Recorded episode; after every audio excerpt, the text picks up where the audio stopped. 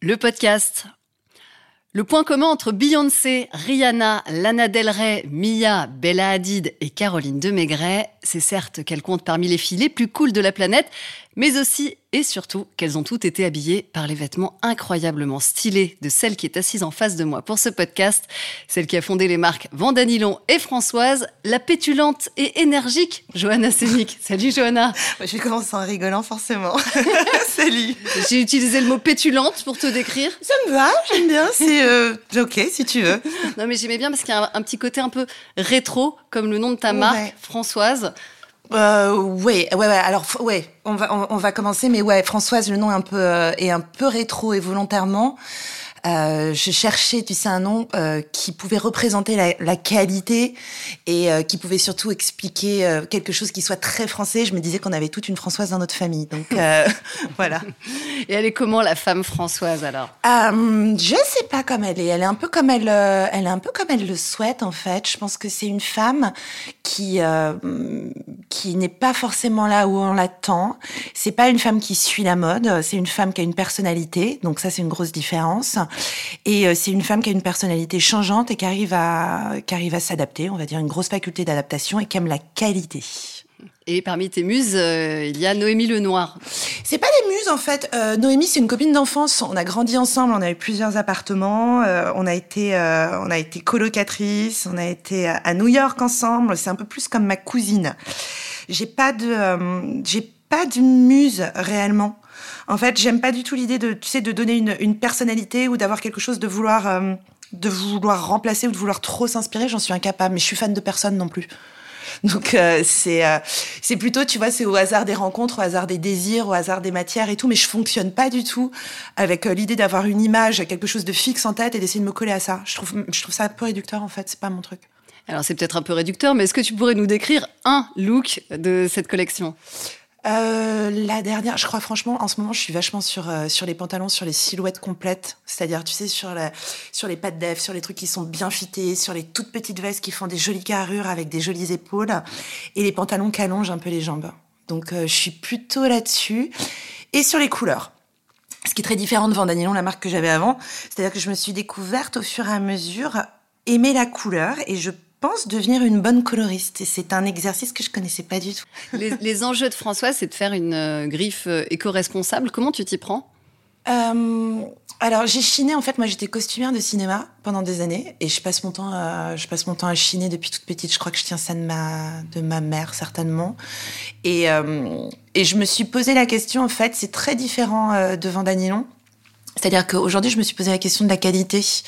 Et il y avait, euh, il y a tout un challenge qui est d'essayer de faire, euh, de faire durer les choses aussi bien stylistiquement euh, que au niveau des matières premières que tu utilises. J'ai réalisé en fait en faisant euh, plusieurs déménagements que je gardais, tu sais, que je jetais tout que, que, que c'était un peu ridicule, que, comment t'expliquer, que j'avais par exemple des vêtements qui duraient euh, six mois, au bout de six mois, euh, par exemple, ils sont soldés, ils sont à moins 50%, après neuf mois, tu les mets sur vestiaire collective, et ton truc, en fait, qui valait 1000 euros au départ, en valait 100 après, et il y avait une durée de vie qui était extrêmement courte, en fait, donc ça avait presque pas de sens. Et en faisant des déménagements, j'ai vu que le manteau qui était impeccable, euh, le pantalon qui était impeccable, qui te faisait les fesses, dont tu étais fière, tout ça, c'est les seuls chose qui restait en fait dans ma garde-robe. Donc j'ai essayé euh, de faire et j'essaie au fur et à mesure d'avoir un fond de collection avec Françoise qui est aussi qualitatif et qui est aussi flatteur que ces choses qu'on a envie de garder pendant des années parce que je peux le faire qualitativement. Et de l'autre côté, d'avoir une proposition qui est un peu plus faux folle et euh, qui va être aussi euh, responsable puisqu'elle utilise des trucs qui sont recyclés. Mais là où ça devient rigolo, c'est que tu vois, je peux faire, euh, peux acheter des boutons de haute couture, je peux faire des trucs avec des, tu vois, genre des gros grains napoléoniens, je peux trouver des choses où le développement me coûterait une fortune et que je pourrais pas en tant que jeune créatrice euh, utiliser ou avoir dans mes collections. Et donc, du coup, en chinant comme ça de la sorte, j'ai des propositions et j'ai des propositions stylistiques qui sont beaucoup plus poussées. Et qui te permettent d'upgrader tes créations. ouais, mais je peux pas faire, par exemple, tu vois, je sais pas comment. si tu fais, par exemple, tout un vestiaire comme ça, il y a un côté Bozo le clown qui me fait marrer. Si t'es pas japonaise, t'es pas de bonne humeur, ça, ça, peut être un peu compliqué. Tu peux avoir une chemise hyper folklorique, un truc qui est recyclé avec des nœuds et tout ça. Tu peux carrément pousser le truc et t'amuser. Mais t'es contente pour faire ta balance dans ton placard d'avoir ton pantalon qui est hyper super bien coupé, qui est dans la super matière avec les finitions impeccables et tout. Johanna, avant Françoise, tu as eu mille vies. Ouais. Donc je me permets de faire un petit résumé. Tu as contribué au lancement de la griffe Anthony Vaccarello. Tu as gagné euh, l'un des plus prestigieux Fashion Awards, qui est le prix en dame. Avant Françoise, tu as fondé donc la griffe Vandanilon, dont les trenches transparents iconiques ont fait le tour de la planète. J'ajoute que tu as aussi été l'une des party girls les plus actives de Paris, il faut le dire. Ça en fait des choses à développer dans ce podcast. Et je découvre aussi euh, récemment que tu as des talents de peintre en bâtiment, parce que sur un coup de tête, tu viens de repeindre intégralement ton appartement. Qu'est-ce que ça nous dit de toi, ça? Ben, que je suis euh, dispersée. euh, non, alors euh, sur le sur le côté peintre en bâtiment, je, honnêtement, je pense que j'ai une vocation nouvelle. Donc euh, ça, je, je, je suis prête à faire des travaux chez toi ou n'importe où. Non, Be sur, my guest. sur le reste, c'est ce que je te disais, c'est euh, je, je, je suis beaucoup sortie, c'est un truc que j'adore parce que j'aime la musique, j'aime les rencontres et euh, euh, c'est un truc qui m'amuse. Euh, malheureusement, on se dit souvent, tu vois, il y avait une formule où tu dis ouais les, gens qui, qui s'amusent la nuit, ouais c'est enfin sont enfin ceux qui font la nuit sont pas ceux euh, sont pas ceux qui s'amusent. Et moi j'étais celle qui m'amusait le plus. Donc du coup j'ai dû, euh, j'ai dû, euh, j'ai dû arrêter de sortir parce que j'avais du mal à me réveiller le matin. Euh, mais c'est un truc, euh, c'est un truc qu'on s'est éclaté et avec. euh, et avec le temps, je réalise que tous les gens que je recroise aujourd'hui dans le, tu vois, dans le milieu professionnel parisien, honnêtement, ce sont les mêmes. C'est-à-dire que je vais croiser, euh, je vais croiser des gens qui font de la musique euh, sur des shows, des mecs qui font de la lumière, euh, qui font de la, on va avoir de la production de défilés, des photographes, les retoucheurs et tout. On a tous grandi, on a tous des vies professionnelles maintenant, mais on s'est tous rencontrés il y a 20 ans, il y a 30 ans, en dansant et tout, voilà. Toi, ta vie de party girl a commencé par une histoire de flyer? Euh, ah oui, ah non, j'étais très proche avec un garçon qui s'appelle euh, Lionel Ben Semoun, euh, qui a monté après euh, le Baron avec André. On avait monté des soirées même qui s'appelaient la Johnson où on était tous ensemble. C'était un espèce de collectif complètement bidon où tout le monde maintenant fait des choses intéressantes. Donc euh, il y en a qui sont devenus artistes. Lionel lui a continué, André a fait ses trucs de son côté. Et au tout début, ça a commencé où Lionel était imprimeur. Il était genre imprimeur, il avait une imprimerie et comme on était invité nulle part, il venait de Marseille et moi je venais de Paris, il imprimait les cartons pour Dior, pour machin et donc les les mecs ne comprenaient pas quand il y avait des open bars, euh, bah, par exemple pour des grandes soirées, tu avais toujours une bande de 10, 20 très très énervés qui n'étaient pas invités, qui étaient là toutes les soirées parce que lui du coup, il photocopiait les invitations. Et donc on, on a commencé à s'incruster comme ça partout, à un tel point que les gens au final demandaient ah, s'ils sont pas là, c'est que c'est pas une bonne soirée. Donc Lionel a commencé à en faire un business et on s'est dit au lieu de au lieu de faire des cartons d'invitation, il va organiser ses soirées et voilà, tout avait commencé comme ça, ouais. C'est C'est génial. ce qui est drôle, ouais. C'est comme quoi on s'est, on sait jamais. Et moi, parallèlement, je, je commençais, euh, je commençais à faire euh, des, euh, des costumes. Enfin, je travaillais en tant que styliste, en tant qu'assistante. Euh, j'ai commencé à faire les premiers clips aussi bien que Des ce clips soit. de rap, J'ai ouais, j'ai fait du rap. Le premier, le tout premier, c'était sur un clip où là, j'ai eu une épiphanie sur le casting. C'était un clip de Jamie Rockway. Euh, je travaillais avec Placebo, avec Molko, Lynch, tout ça. Et, euh, et dans la foulée, je suis sur un clip, euh, sur le clip justement de Jamie Rockway, j'ai découvert un nouveau job qui était de choisir des gens à la place de choisir des vêtements. du casting, donc. Et je trouvais ça mais absolument fascinant. Je savais pas si ça existait dans euh, dans la mode et on m'a dit si ça existe. Il y a deux personnes, un homme qui est à New York et une femme qui s'appelle euh, Maïda Grégory, qui est euh, qui est en France. Et on m'explique que oui, c'est une Corse, c'est toute la bande de Mondino, elle est est très énervée. euh, son coursier, euh, son premier coursier en vélo, c'était Joe Star et tout ça. Je sais pas comment ça va passer. Je te jure, je te mens pas. Je suis partie toquer à sa porte. Elle a halluciné. La, la, la Corse. et, euh, et coup de foudre, elle m'a dit Ok, tu commences la semaine prochaine. Euh, tu vas chez Givenchy et euh, tu vas être mon assistante là-bas. Et je me suis retrouvée propulsée. Premier défilé euh, couture, haute couture en plus, c'était impressionnant. Avec Alexander McQueen chez Givenchy. Grève des ateliers, donc tout à gérer, tout ça, c'était euh, c'était complètement dingue comme expérience. J'ai rencontré Noémie euh, Le Noir sur ce défilé que je, que je voyais pour la première fois. Elle me dit, euh, elle me dit au même moment, et c'était très mignon, euh, on a une conversation et j'étais fascinée sur le fait qu'elle puisse voyager, aller à New York et découvrir plein de choses. Et je lui parle en backstage et je lui dis, mon Dieu, j'ai jamais été à New York, comment c'est, à quoi ça ressemble et tout. Et en douce, elle me dit, c'est quoi ta date de naissance? Je dis, bah, je finis le 4 mars. Euh, je... Allez, 84 Je sors, c'est la fin du défilé d'Alexander McQueen, mon tout premier. J'étais très émue. Et là, pour, pour, pour m'achever, Noémie arrive et me dit Tiens, c'est ton billet d'avion, tu pars à New York avec moi demain. Non. On est devenus amis, je suis pas revenue de New York, on s'est jamais quitté. Ah, c'est génial. Voilà, ça a commencé comme ça. C'est un coup de foudre.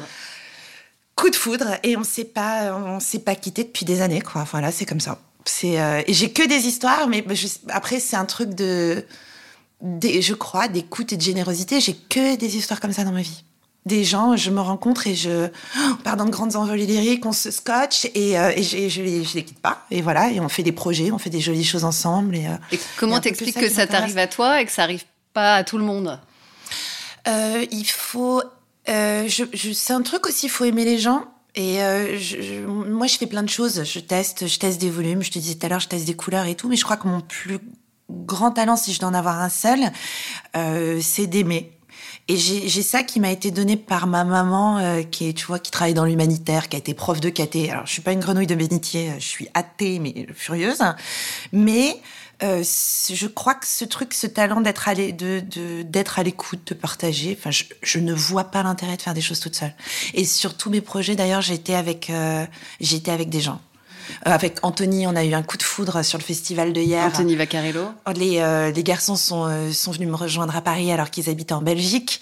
Euh, on a des on a des histoires et tout merveilleuses ensemble et, euh, et voilà et on s'est on s'est jamais quitté euh, c'est pareil c'est pareil en tout quoi je suis au point de faire un enfant avec le président de mon ancienne boîte donc oui je, suis, je suis dans l'expérimentation je vais je vais au fond des choses J'aimerais bien qu'on parle aussi de, de, ta griffe précédente, euh, Vandanilon. Donc, ouais. cette griffe qui t'a fait connaître euh, mondialement. C'était des, des, vêtements de pluie géniaux, ouais. faits de matière euh, plastique, de vinyle, de matériaux recyclés. Comment ça, ça t'était venu, cette idée de faire euh, du vêtement de pluie? Je roulais en scout. Euh, J'ai un petit scooter en bonne parisienne et j'étais tout le temps trempée et j'arrivais avec le nez rouge en rendez-vous. Je me suis dit, ok, le nez rouge, on pourra rien faire, mais par contre, trempée, genre ton trench Burberry, même il prend l'eau, c'est pas possible. Et je commençais à regarder autour et je me rends compte qu'il y avait tous ces vêtements qui étaient faits en PVC, en plastique, qui n'ont jamais été refaits. C'est-à-dire le PVC euh, et ce qu'on avait avant, c'était des, des, matières qui étaient très dures, qui devenaient jaunes et qui craquaient quand il faisait froid, qui se brisaient en hiver. Et je me suis dit, mais merde, en fait, c'est comme une veste en jean. Je comprends pas, tout le monde devait en avoir une, tu vois, dans, dans, dans sa garde-robe. Enfin, Basique de vestiaire. Et là, complètement naïve, euh, je me dis, j'ai un plan, mais là, j'ai le plan jackpot. Je vais me faire des thunes. Une matière, pas de doublure, zéro galère. Je fais plein de formes, plein de trucs. Donc, j'engraine autour de moi une équipe en leur disant, mais les gars, on a une seule matière, on n'a pas de, c'est ce qui coûte très cher, en fait, c'est le développement. On a un monoproduit, ça va être très facile. Pas du tout. Euh, ça a été euh, premier prototype. Je suis partie au BHV acheter du, euh, acheter du un rideau de douche dans lequel j'ai fait, dans, dans, lequel j'ai fait la première toile. J'ai appelé un showroom qui était censé être un des meilleurs showrooms à Paris. Je leur ai complètement menti. La, la boîte était même pas encore déposée. déposée et tout ça quand on a fait les premières ventes. Première saison, super. C'est-à-dire quand les gens peuvent te mettre dans une petite case, c'est extrêmement pratique parce qu'ils savent comment faire important, où te vendre, et même en presse. Par exemple, l'attaché de presse, on était personne, mais elle leur répondait ah oui, ils sont pas annonceurs, mais tu t'en fous, c'est transparent, tu mets tes annonceurs en dessous. On avait des arguments pour tout. Donc on a eu des 25 ou 30 meilleurs points de vente du monde, on a eu de la presse dans tous les sens, on a, on a relancé, enfin, j'ai réussi à relancer euh, toute la mode du PVC et du plastique. Mais l'importance aussi d'avoir eu peut-être un bon réseau que tu t'étais fait lors de tes années de party girl. Euh, peut-être aussi. Non. Pas tant que ça, parce que en fait, euh, tu réalises que dès que ça arrive vraiment dans des trucs de boulot et de vente, c'est les chiffres qui comptent. Mmh. Mmh. Et en fait, les, euh, les, euh, les personnes qui sont décisionnaires ou qui travaillent pour des boutiques, à savoir les acheteurs, sont un peu plus vieux. enfin, en tout cas à ce moment-là. Donc, c'était même pas forcément euh, une histoire de réseau. Je pense que là, c'était plus une histoire de d'évidence et de, de, de facilité de lecture. Et là, ce qui était hyper facile la première saison a commencé à devenir difficile au bout de la deuxième ou de la troisième. Parce qu'il faut se réinventer comme un artiste qui cartonne sur un premier album et le deuxième. C'est un enfer. C'est-à-dire que je me suis retrouvée avec, tu vois, les, les, boutiques qui commencent à te prendre deux, trois, quatre pièces pour faire leur vitrine parce qu'il faut nous avoir. Mais je peux pas faire un porte entier avec euh, que du que du plastique, que des trenches, que de l'outwear. Donc ça, ça devient super compliqué. Et les gens, quand ils te connaissent pour quelque chose, t'as pas la légitimité. Donc après, si tu as envie de faire une, une jupe autrement, ils disent ah on vient pas là pour ça, donc tu peux pas. Ça brouille l'image de ta Et marque. Je, je, me suis retrouvée à, à, à plafonner un chiffre d'affaires, à avoir tous les gens qui copiaient, mais qui étaient des, des industriels, donc qui étaient capables de faire bah, moins cher et puis quasiment mieux. Euh, donc là, pareil, euh, re-petite folie. Je me suis dit, ok, moi j'arrive pas parce qu'on est, on fait du made in France et que je fais des choses qui sont, euh, qui sont de qualité et j'ai pas la force de frappe pour pouvoir industrialiser les choses. Je suis partie, euh, c'était la journée de presse de la Redoute. Ils m'ont pris pour une folle. Euh, je suis, euh, je suis arrivée, enfin la folle sympathique. Hein, je suis en très bon lien avec les, gens qui ont racheté la Redoute et tout. On est tous devenus proches. Je suis arrivée, je, me suis, je suis arrivée à la, à la journée presse. J'en avais entendu parler. Je dis c'est qui l'attaché de presse? On me dit c'est la dame là. Excusez-moi, je peux vous parler? Euh, Ouais. Je vous explique. J'ai euh, un espèce de trench. Je veux passer à autre chose. J'aimerais bien en fait vous donner tous mes basiques. Mes copines, c'est trop cher, elles peuvent pas se l'acheter, donc j'aimerais bien qu'on trouve une façon de, le faire moins cher, qui soit accessible. Et moi, comme ça, je me tire une telle balle dans le pied que je suis obligée de faire autre chose. Et c'est cadeau, et au moins, je suis allée jusqu'au bout de mon concept. Et mes, potes peuvent se l'acheter, c'était des choses à 600, 800 euros. Ça reste quand même très cher. On me dit, ok, c'est parti, on fait une collab. Euh, comment vous voulez euh, faire? Alors on va faire ça, on va faire. Ah, je dis ah, non non, je fais pas si je suis pas en couve invité de la saison. C'est ma... me dit mais oui vous êtes moins connu que que Courrèges ou qu'un truc comme ça. Je dis peut-être mais je m'en fous en fait. Donc elle me dit Sylvette Le Perse me dit ok c'est parti et, euh, j'ai fait la collab, j'ai filé tout. Euh, tous les basiques en fait qu'on a fait faire, que j'ai réussi à sortir, ils ont été super. Je les ai découverts en plus, j'ai adoré l'histoire de cette euh, euh, de cette entreprise qui a été recédée aux gens qui y travaillaient pour un euro symbolique avec enfin c'est c'est c'est limite euh, ils sont euh, ouais ils sont euh, ils sont dans un truc révolutionnaire. de de, de, de, de partage qui est assez hallucinant en fait. Ouais la redoute ils sont assez hallucinants. Et, et voilà et ça s'est très bien passé. Moi j'ai dû passer à autre chose. On peut dire quand même en 2013 ouais. Rihanna se fait photographier avec euh, ta veste transparente Ah oui, elle m'a, fait elle en non-stop. Euh, j'avais pas l'argent pour euh, pour envoyer des, des choses, donc en fait, elle se les achetait toute seule. Alors écoute très bien. Mais Beyoncé pareil et Kim Kardashian, elles sont hyper cool. Les filles, en fait, je savais pas et j'ai décou- j'ai découvert ça. En fait, avec les jeunes créateurs, elles m'envoyaient directement un leur les mensurations et deux, j'avais leur numéro de carte bleue. je te jure, véridique. Donc euh, j'avais euh, ouais de, de, de Beyoncé, de machin, de tout, tout. Les filles, elles te disent ok, on soutient, on envoie, euh, ils te payent, ils te payent en avance, ils t'aident. Et les filles, elles sont hyper chouettes. Et, euh, et elles t'aident, elles te soutiennent comme ça. En tout cas, elles le faisaient avec moi. Donc j'avais un super bon rapport euh, que j'ai toujours, tu vois, mais euh, j'ai pas réactivé ce truc-là. Mais euh, mais ouais, donc c'est rigolo. Tu sais ce que je trouve très très très mignon, ouais. c'est que tu nous racontes, tu nous parles de la Redoute et tout. Si je te lançais pas sur Rihanna, Beyoncé, tu t'y serais pas allé, tu nous aurais même pas raconté ça. Ben, je m'en fous en fait parce que le là où ça devient intéressant pour moi, c'est quand tu as un rapport avec euh, le, le, le, travail réellement, quand tu as un échange, un rapport physique. Et moi, elles ont porté des choses que j'ai mais que j'ai faites avec d'autres gens. Donc c'est pas comme si j'avais développé, fait des costumes pour elles ou euh, sa sœur Solange Knowles m'avait demandé, mais j'avais pas le temps. Et, et, euh, et après, il m'avait demandé aussi, Beyoncé m'avait demandé. Finalement, elle a travaillé avec Olivier Roustin sur euh, sur d'autres choses, mais moi j'avais un tout petit atelier, j'étais incapable de me démerder euh, euh, sans, sans réellement, tu vois, les finances et l'infrastructure derrière. Donc ce truc-là, ça s'est pr présenté plusieurs fois, mais je l'ai pas fait. Donc je porte plus d'intérêt, d'importance à l'échange que j'ai pu avoir avec les Italiens ou avec les gens de la Redoute qui sont plus réels que moi, ou les filles où j'ai un truc à distance. Euh, euh, elle me croise dans la rue, on se reconnaît pas, tu vois ce que je veux dire. N'empêche que. Euh... Enfin, peut-être que moi je les reconnais quand même. Peut-être. Euh, je sais pas si. Si j'ai pas trop fait la fête la veille. en tout cas, c'est un de tes manteaux qu'elle porte dans le clip euh, Beach Better. Ouais, mais, mais, en fait. Et putain, j'ai été cool, hein. Et personne n'a compris ça. Euh, le premier lancement euh, elle, je, je sais même pas si elle le sait. Le premier lancement de sa, sa collaboration qu'elle a fait avec euh, Fenty. Ils ont fait toute une énorme campagne de pub, tu sais, où elle a un, un bombers en vinyle noir et ils lançaient les chaussures Fenty, donc le gros truc partout aux États-Unis, les grosses campagnes de pub et tout. Elle lançait sa marque de vêtements et plutôt que de les faire avec ses vêtements, ils ont préféré copier les miens. Et pire, elle a mis un manteau Vandanilon, donc c'est l'espèce de bomber en vinyle noir. Elle a mis le bomber en Vandanilon et elle a lancé euh, et elle a lancé euh, ses baskets comme ça. Une énorme campagne de pub partout aux États-Unis, en France et tout. Autant dire que Fenty, ils ont de l'argent. Et euh, tout le monde m'a dit, euh, Johanna, tu sais qu'il y a, tu devrais, il y a beaucoup de thunes à se faire et tu devrais, euh, tu devrais te retourner contre elle, demander quelque chose et tout.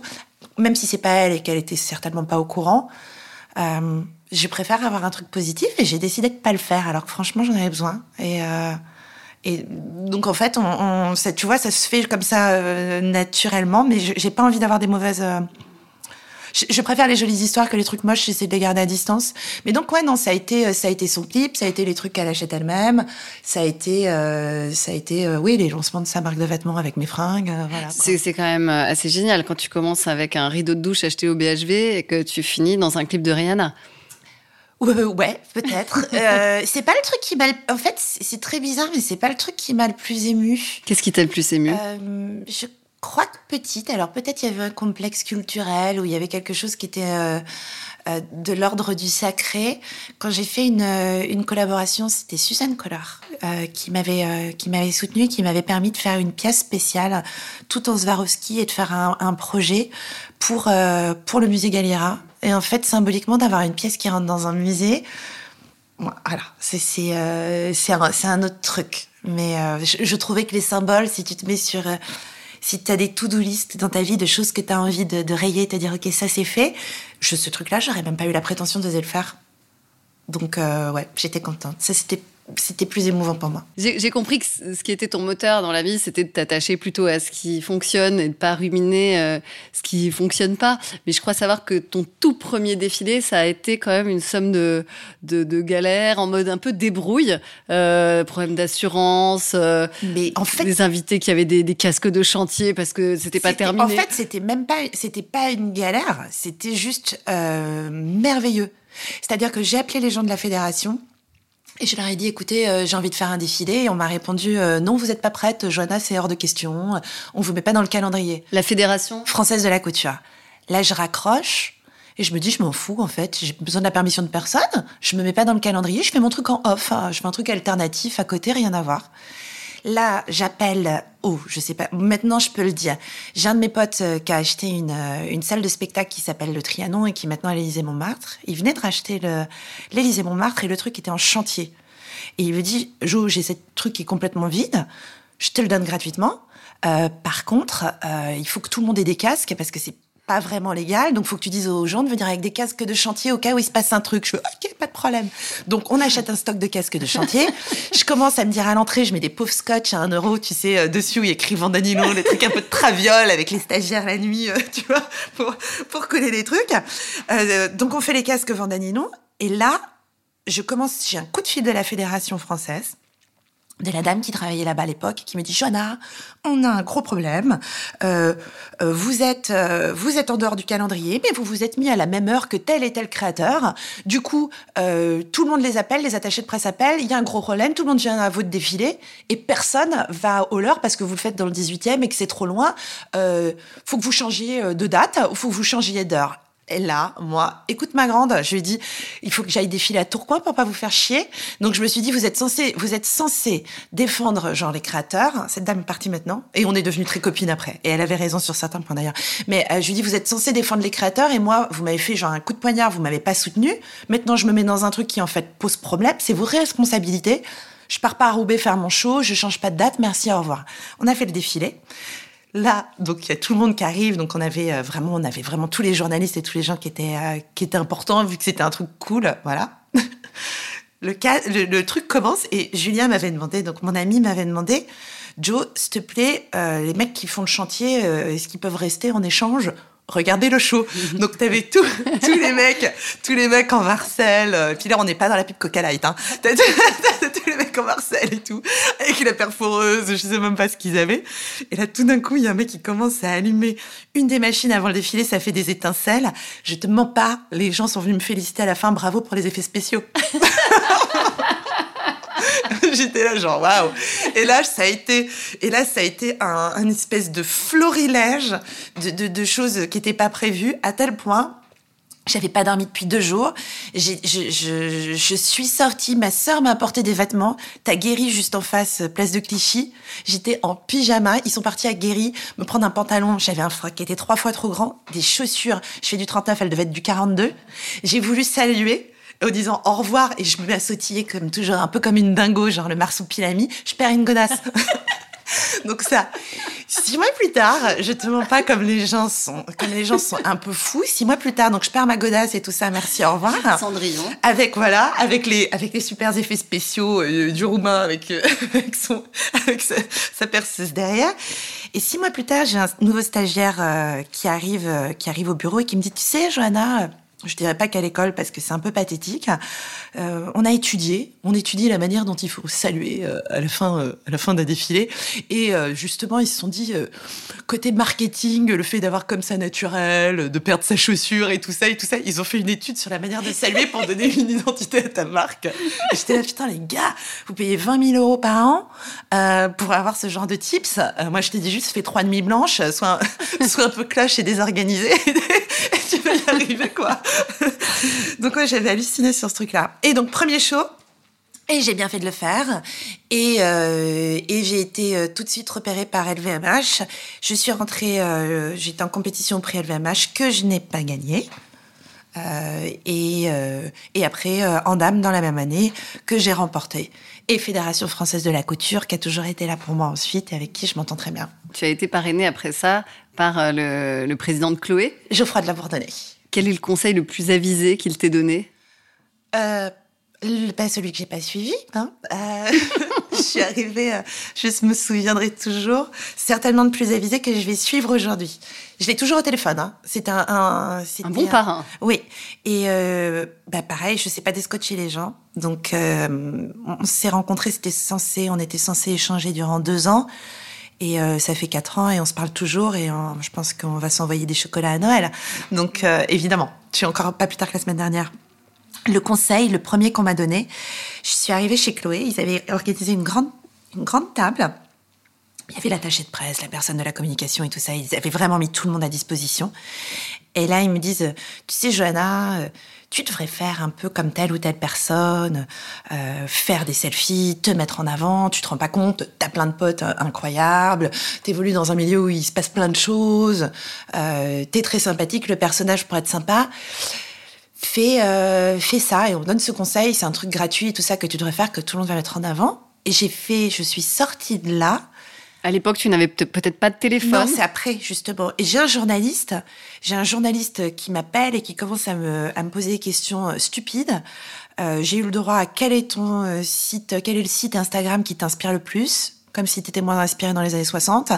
Euh, puis mon signe astrologique, euh, j'ai fait OK, je raccroche. J'ai envie qu'on me juge sur mon boulot et, euh, et, pas sur ce genre de bêtises. Et j'ai pas envie de me faire des selfies euh, devant le menu du floor. Donc j'ai fait exactement l'inverse. J'ai posé mon portable et j'ai pas eu de téléphone pendant trois ans. Mais pas du tout de téléphone portable. J'étais euh, injoignable, j'étais joignable par mail, j'étais joignable au bureau à l'atelier, mais j'étais en complète liberté. Euh, J'étais euh, pas polluée. Je préfère aller à la bibliothèque. Je préfère flâner. J'avais pas envie d'être un petit chien qu'on siffle à toute heure euh, et qui est disponible tout le temps. Et euh, je trouvais que c'était le plus grand luxe. Donc euh, j'ai fait exactement l'inverse, ce qui était le plus bénéfique pour moi. Et je, je serais encore sans téléphone si j'avais pas eu d'enfant. Euh, mais euh, ce qui est un frein pour euh, le développement d'une entreprise. Et en ça, ils m'ont donné un conseil, ils avaient complètement raison. Je me suis épanouie en faisant l'inverse. Euh, mais euh, mais c'était l'idée, une des idées les plus cons que j'ai eues, quoi. Mais les plus jouissives, donc euh, c'était à refaire, je referai. Est-ce que ça a été difficile de te faire entendre dans ce business-là en ta qualité de femme? Du tout. Alors, je me fais entendre très facilement parce que je parle fort. Donc tu mets n'importe quel garçon en face, je pense qu'il y a il n'y a pas de problème où que ce soit. Mais c'est une particularité, hein. c'est peut-être pas le cas de toutes, euh, toutes les femmes. Moi, tu me dis non, euh, je tape, je tape du poing, je fais mes trucs, je, je, je suis parfaitement autonome. quand j'ai une idée en tête, j'y je, vais, je fonce, je réfléchis beaucoup à comment. Mais si j'ai euh, si j'ai un but, franchement, il n'y a rien qui peut m'arrêter. Donc, et encore moins, encore moins un homme. Donc je, vais être plutôt dans un truc d'entraide avec avec les femmes et je pense que je pense que les hommes le suivent. Ils ont, enfin, ils, enfin, ouais, non, tout le monde a été plus de soutien. J'ai eu plus de bonnes, euh, de bonnes surprises que de mauvaises. Et euh, il y a aussi un truc quand t'es une fille de caractère un peu, et euh, quand j'avais le temps, tu sais, genre hyper habillée et tout. Il y a un truc aussi où il y a le côté un peu flamboyant. Le côté waouh, l'effet waouh. Ouais, qui, qui, qui, est, qui est plus charmant pour les garçons, un peu, tu vois, genre un peu le bulldozer. Je sais que la première interview que j'avais fait pour le Vogue, c'était genre Loïc Prigent, c'était genre, un, ouais, un, parlant de mon premier défilé, un éléphant dans un magasin de porcelaine. c'est, euh, c'est ce qu'il avait dit littéralement. Et, c'est marrant parce que ça contraste aussi avec ton physique angélique, euh, des grands yeux bleus, bah, tu peux naïf, te permettre, une blondeur. Mais euh, bah, c'est peut-être, alors peut-être que tu vois, ça c'est le, c'est le fait quand t'es une fille de de de, de bah, de faire l'inverse de là où on de, de là où on t'attend. Donc je prends je, je prends la parole je, prends la parole même sans euh, sans qu'on me dise à quel moment euh, à quel moment la prendre quoi. Et euh, et ouais, on peut on peut être les deux, on peut être féminine et déterminée. Euh, sexy, intelligente, il y a plein de choses, il y a plein de choses qu'on peut faire. Donc ouais. Est-ce que le fait d'être euh, devenue maman, ça a modifié aussi ton rapport à la prise de risque, euh, ton côté fonceuse? Est-ce que ça l'a tempéré ou est-ce que ça l'a accentué? Non, non, non. Euh, juste, je te disais tout à l'heure par rapport au scooter, je fais gaffe. Donc j'ai arrêté le scooter ou ce genre de bêtises. Mais non. j'ai jamais, alors, oula, je sais pas si ça peut se dire, mais j'ai jamais aussi bien compris des les femmes qui voulaient pas d'enfants que le jour où j'en ai eu un, où j'en ai j'en ai porté un, parce que euh, tu, tu, tu existes et tu as une vie de femme avant, euh, que ça n'a absolument rien changé, que, euh, que c'est merveilleux, que c'est l'amour de ma vie, tout ce que tu veux, mais euh, c'est pas ça qui a donné un sens à ma vie. Ma vie en avait un, euh, en avait, enfin voilà. Donc non, je comprends aujourd'hui, je comprends même davantage. Il y a un truc, c'est-à-dire que pendant quand une fille, c'est comme quand une, femme est pas en couple et qu'elle dit qu'elle veut pas de mec, on va lui dire ah la pauvre ou ah on la croit pas vraiment. Et quand une fille va te dire euh, je ne veux pas d'enfant, on va imaginer c'est parce qu'elle est trop vieille ou qu'elle peut pas et presque euh, presque on donne pas de crédit à son propos. Mais en fait tu réalises aussi quand on a que c'est c'est pas une finalité que c'est super, c'est là, on s'accompagne, on s'aime et ça grandit tous les jours, mais que mais que sans ça. Donc moi le côté oh, la femme au foyer où il a donné un sens ou le déjà le, plus beau jour de ma vie, techniquement c'est le plus beau jour de ma vie, sauf que j'étais tellement dans les vapes et je comprenais tellement pas ce qui se passait que j'étais juste perplexe. Donc il y a un moment, non, on, apprend à vivre ensemble, on apprend à s'adapter. Euh, j'ai pas du tout ce truc de, de, de, transfert et de pression sur, euh, sur le petit. Alors euh, non, et je c'est un truc que je cautionne pas du tout. Donc euh, non, j'avance quoi qu'il se passe. Il a quel âge ton petit aujourd'hui? Trois ans et demi. C'est important les demi. euh, ce podcast s'appelle Sneaker Spirit. Donc je vais te demander si on peut porter des sneakers avec une tenue françoise. Eh mais tu fais ce que tu veux, personne à te dire, et encore moins moi, ce que tu dois faire. J'ai une hernie discale et crois-moi les sneakers, euh, oui ok. Moi j'ai même vu des silhouettes, euh, quand les filles elles arrivent avec leur personnalité, qu'elles euh, qu'elles te twistent un look là où toi tu l'aurais jamais emmené, ça fait du bien, c'est hyper frais. C'est pas ma proposition, c'est pas mes yeux, mais, mais j'adore ça. Donc oui, tout le monde fait ce qu'il veut. Et la faute de goût, et la faute de goût est la bienvenue, parce que si t'es pas si t'es pas, je dis pas que les baskets sont une faute de goût, hein, mais euh, si t'es euh, si t'es un peu trop dans le bon goût, si t'es jamais si t'es jamais sur le fil, ça devient très vite chiant. Et je trouve ça je trouve ça hyper euh, hyper séduisant de faire euh, de faire des erreurs et d'être un petit peu à côté de d'être à côté de la plaque. Mais c'est pareil pour le caractère aussi, c'est pareil pour les gens, tout ça. Quand il y a un peu d'aspérité, c'est plus plus charmant. Donc faut le faire quoi. Johanna, on va terminer cette conversation par une série de questions courtes, réponses courtes. Françoise, pas Françoise. Embrasser un inconnu. Françoise, ah bah oui, ah bah c'est ouais, une inconnue. Partir seule en voyage. Ah, Françoise. Tricher sur son âge sur Tinder. Françoise. De- ah, mais ça savez, oui, mais attends, mais mon fils, euh, mon fils, je suis, je suis vraiment, mais j'ai eu honte. Euh, je suis devenue toute rouge. Les copines m'ont regardé avec des yeux. Euh, me demande, il fait, je pose question normale d'un enfant de 3 ans, maman, t'as quel âge? Bah, 35 Je sais, mais il est sorti tout seul. Donc on en déduit, que tu n'as pas 35 ans. non, j'ai pas 35, il est 38. Faire la moue sur les photos. Ouh, ça m'est arrivé, mais euh, soir de fête, euh, je dirais pas Françoise, euh, ou ça dépend, ou échevelée, ou s'en fout. Françoise a fait ce qu'elle veut, elle s'en fout de ce qu'il pense. Donc, si vous nous trouvez conne quand on fait euh, quand on fait ça, crois-le, on s'en fout en fait. Rire trop fort. Françoise, Pleurer trop fort. Françoise, méga Françoise, et pleurer pour tout, et pleurer de joie davantage, je pense que de tristesse. Pleurer de joie, c'est beau. Euh, J'adore. Moi, je, pars- je pleure beaucoup plus quand je suis émue, quand je suis contente, que quand je suis triste. Sortir sans maquillage. Ouh, avec des lunettes de soleil, alors, et un masque. je l'ai fait. Bon, merci beaucoup, Johanna Sénic. Avant de se quitter, est-ce que tu peux juste dire à toutes les Françoises qui nous écoutent, si on veut s'offrir une pièce de ta griffe, on va où? Oui, bah, vous attendez un petit peu et on va aller sur le site internet euh, qu'on va lancer, parce que ça va être assez cool, je pense. Euh, je pense que je vais pas mal m'amuser, ce sera euh, là, janvier, février. Sinon, euh, online, en ce moment, c'est plus simple, euh, Matchies qui est le meilleur euh, site à net à porter et Matchies. Nous, on est avec Matchies. Matchies Online aussi, il y a, il y a tout ce qu'il faut. Avec des manteaux en patchwork, des pantalons dorés, des jupes en vinyle et en laine d'agneau de Mongolie. Tous les jours, des petites pièces. Mais oui, on adore. des petites pièces faciles. Autant dire que la fraîcheur de cette collection est totale. Bravo encore, Johanna. Minimale, de cette vie. collection minimale. Longue vie à toutes les Françoises que nous sommes.